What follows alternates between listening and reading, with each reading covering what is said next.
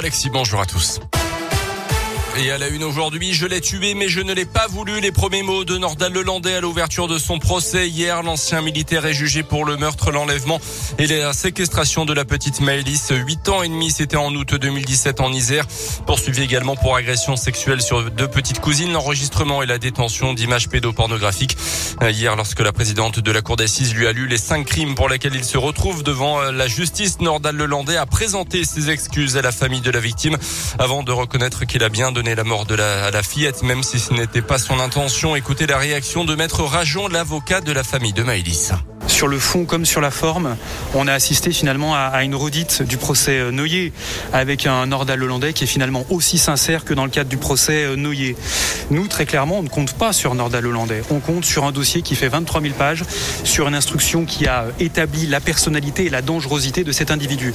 Donc très clairement, ce n'est pas une surprise, mais nous allons avancer pendant, pendant trois semaines, je pense, vers, euh, vers la vérité, non pas en comptant sur Nordal hollandais, mais en comptant sur le travail des, des enquêteurs. On a eu droit à une l'arme de Nordal Hollandais. On a eu droit à des, excuses, mais ça ne valait très clairement pas grand-chose. L'audience se poursuit aujourd'hui, notamment avec l'audition du frère de Nordal Lelandais.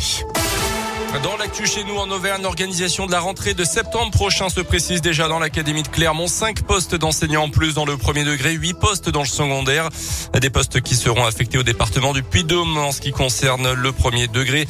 Euh, les moyens resteront inchangés euh, dans ce secteur-là, dans le Cantal, la Haute-Loire et l'Allier.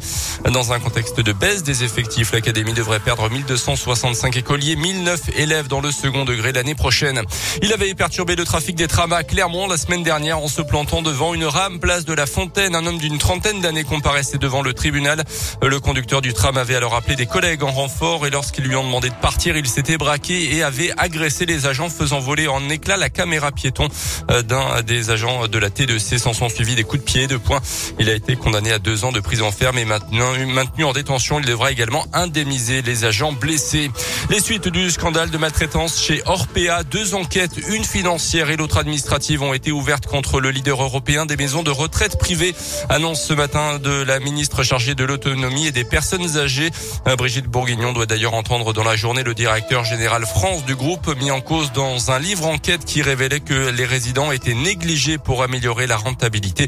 Les familles des victimes vont lancer une action collective contre le groupe Orpea.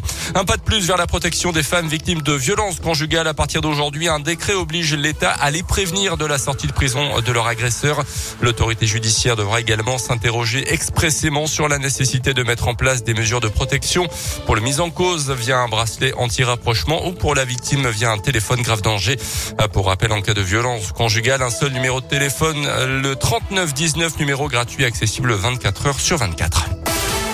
Les sports en foot, une surprise en Coupe de France hier, l'élimination du PSG en huitième de finale par Nice. Victoire des au tir au but et puis la fin du mercato avec une arrivée de dernière minute à Clermont hier, celle de l'attaquant Greg John Kay du Servette euh, Genève, ancien international espoir français. Il a signé pour six mois en Auvergne.